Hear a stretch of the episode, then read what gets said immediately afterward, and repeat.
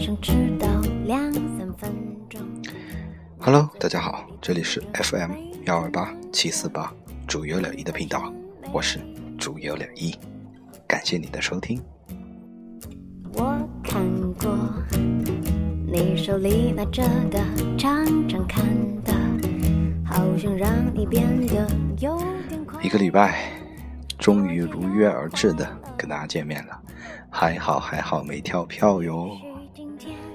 近一点，如果可能，以后变成我们，想的我都笑了，算了，反正你也走了。上周你过得好吗？反正我是普普通通了，被各种别人的事情给烦躁，实在是受不了了。但是不重要。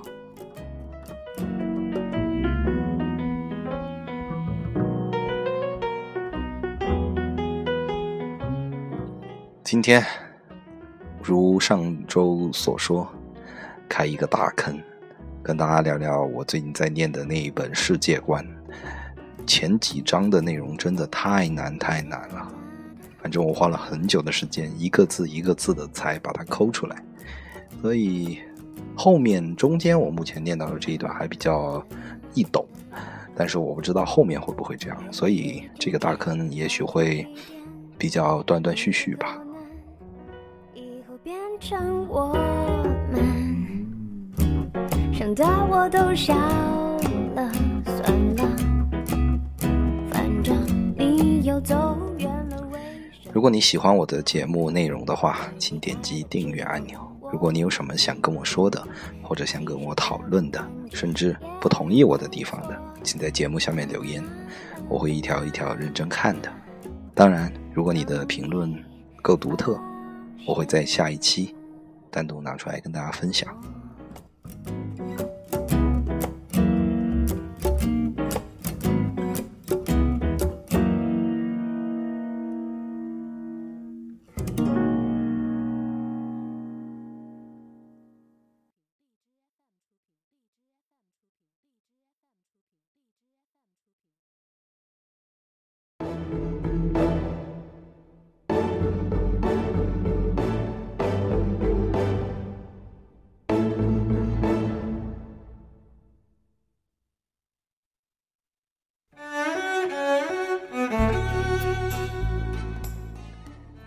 欢迎回来，这里是 FM 幺二八七四八主要了一的频道，我是主要了一，感谢你的等待。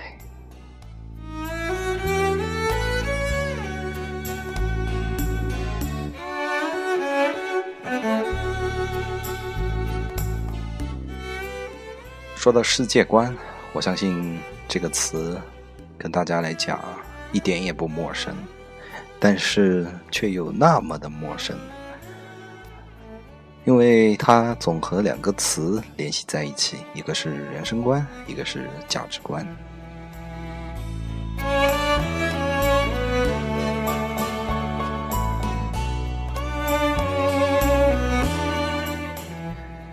那我就问了，那你的世界观是什么呢？具体一点，其实，在我的生活当中。我问到这个问题之后，很多人都没有办法回答上来，或者说他们的回答有一点答非所问。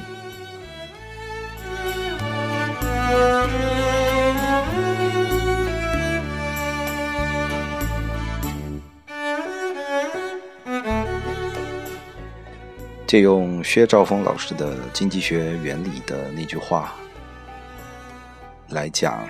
就是世界观，就是你观察世界的方式。同理可推出，人生观是你观察人生的方式，价值观是你观察价值的方式。它是一个动词。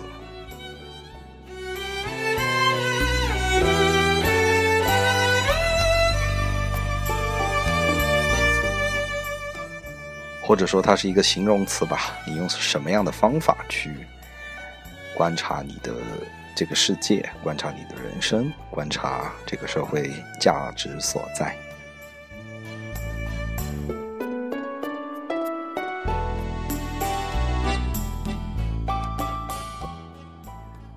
所以为了方便让大家更好的理解我会从上一个世上一个比较主流的世界观到现在最主流的世界观来跟大家做对比。你就会比较明白什么叫做世界观了。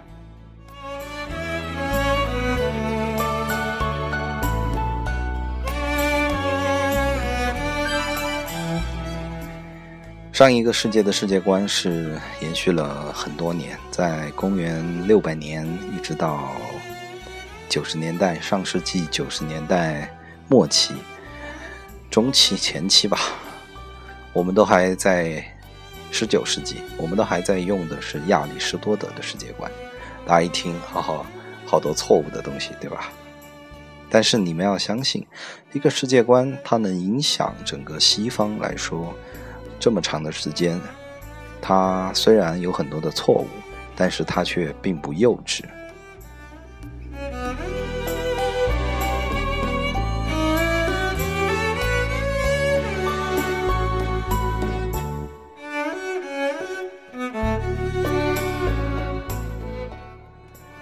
亚里士多德的世界观最中心的地方，就是地球。是宇宙的中心，这个你一听觉得很好笑。那我们娓娓道来：假如你是一个什么都不知道的小白，或者你是一个活在那个年代的人，我们慢慢来理解一下什么叫做亚里士多德的世界观。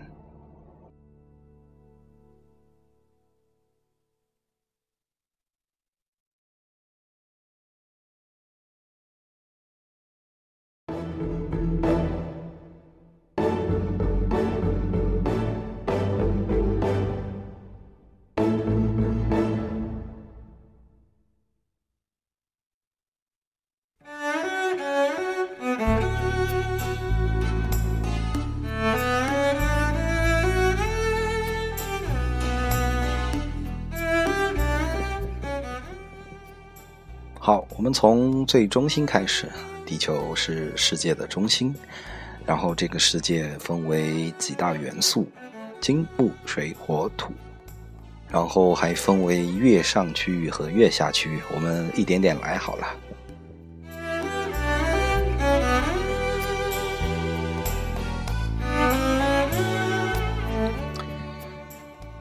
土元素是。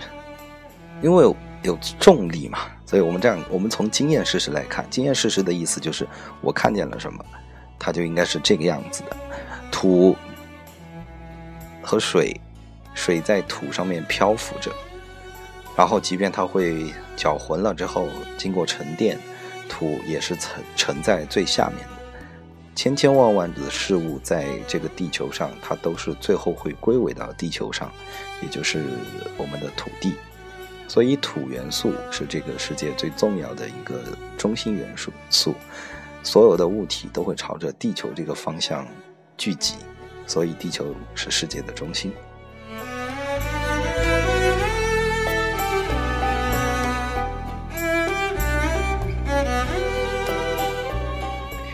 然后之后是水元素了，因为水在树的是在那个呃。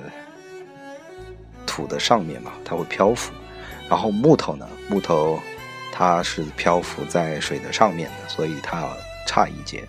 金在水的下面，土的上面，然后最后火它的方向是往上，火焰是往上窜的嘛，所以火元素是逃离地球中心的。这就是五大元素的基本性质，在亚里士多德的世界观里面。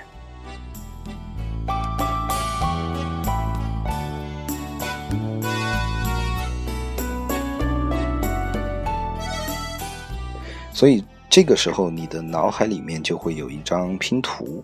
这个拼图是什么样的呢？中间的核心部分就是地球是世界的中心，然后慢慢的把宇宙的中心，然后慢慢的把金木水火土的这个拼图挂上去。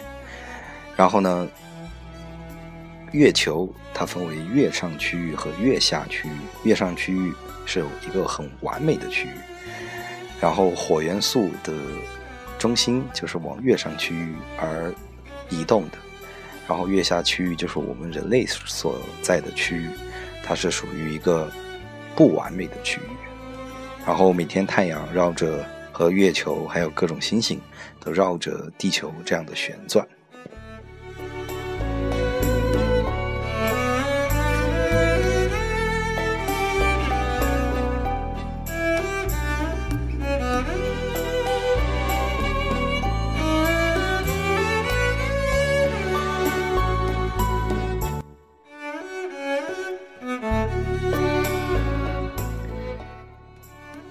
然后我们现在人比较接受的世界观，大多数人接受的世界观是后来牛顿的世界观，因为我们人类发明了望远镜，才发现原来世界不是宇宙的，呃，地球不是宇宙的中心。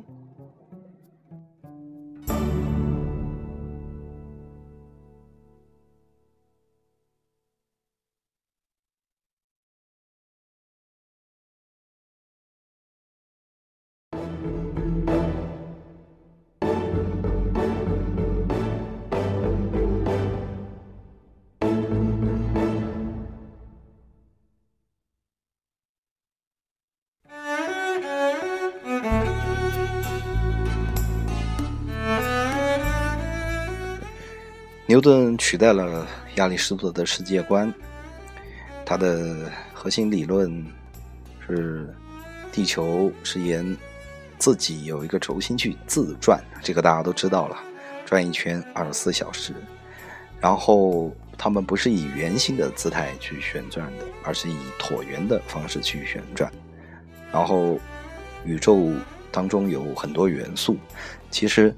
很多的元素，包括地球也好，其实你到火星上也一样，你会发现，在地球上能找到的所有元素，跟火星的元素是一样的，种类是一样，只是说每个星球的元素含量不同。也许在火星含量比较多的元素，只是地球的微量元素，所以在宇宙里面，你发现不了比较什么超。新兴的元素，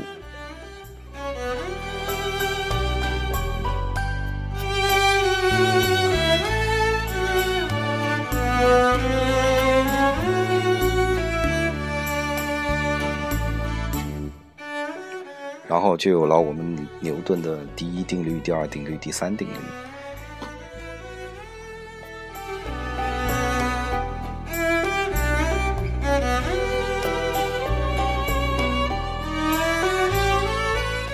根据牛顿的三大定律，我们得出了每一个星球它是具有重力的，也就是说，我们在这个星球的范围内，我们会受到吸引，它是一种力。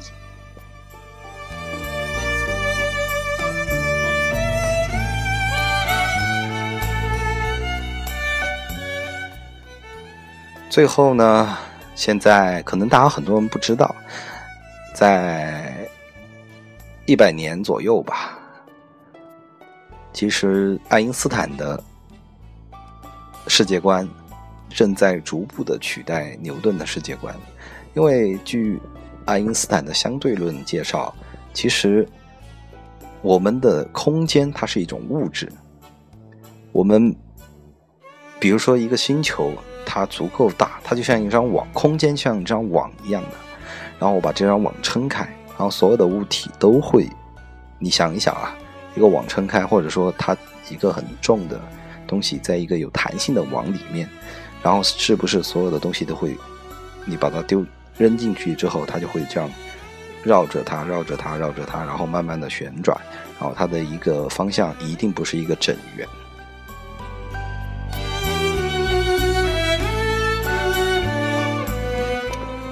所以这就是。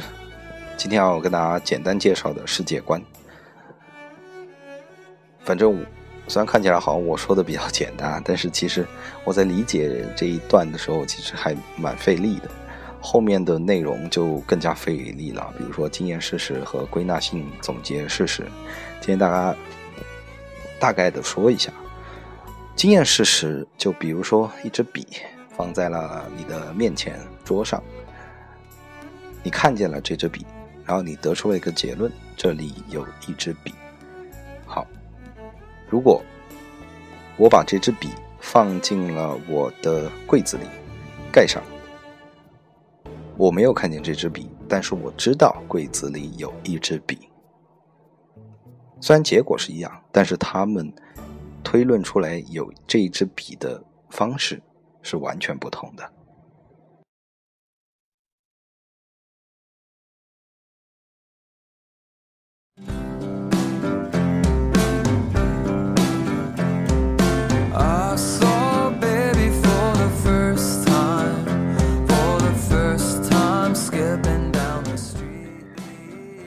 作为一个文科生，去了解这么高深的物理含义或者说科学哲学的东西的时候，确实是很费脑子的一件事情啊！光这个经验事实和概念性事实，我就要想半天。呃，粗略讲一下，经验事实很明白了，刚才就是那支笔了。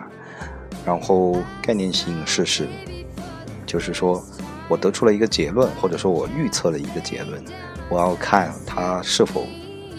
是对的，我的方法没有在现有情况下可以用试验做到，用经验的方法去做，那我只有用我的理论去跟这个当下的世界观去对，或者说去拼接。如果能拼得上这一张拼图，那我的东理论在现有的世界观上就是正确的。没有办法拼接上，那我的世界观也许或者说我的这个结论就是错误的。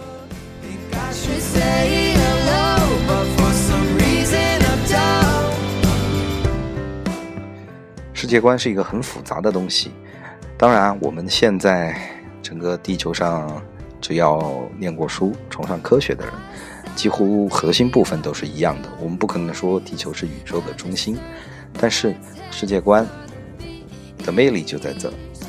越是边缘的东西，越有可能跟它不一样。然后，边缘的东西去改变是一件很容易的事情，因为它不会影响到你的整个拼图的改变。但是如果核心部分或者说离核心部分越近的地方发生了改变，那你的世界观的整幅拼图就会发生翻天覆地的变化。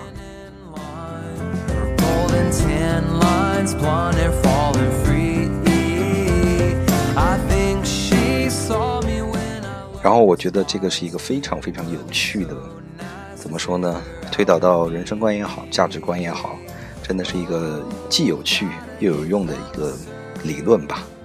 你的世界观，或者说你的人生观、价值观是什么呢？有没有比较有趣的分支部分呢？如果有，请来跟我分享，在我的节目下面评论，我会一条一条认真看的。如果你喜欢我的分享内容的话，请点击订阅按钮。好了，今天的分享就是这些，感谢你的收听，我们下周见。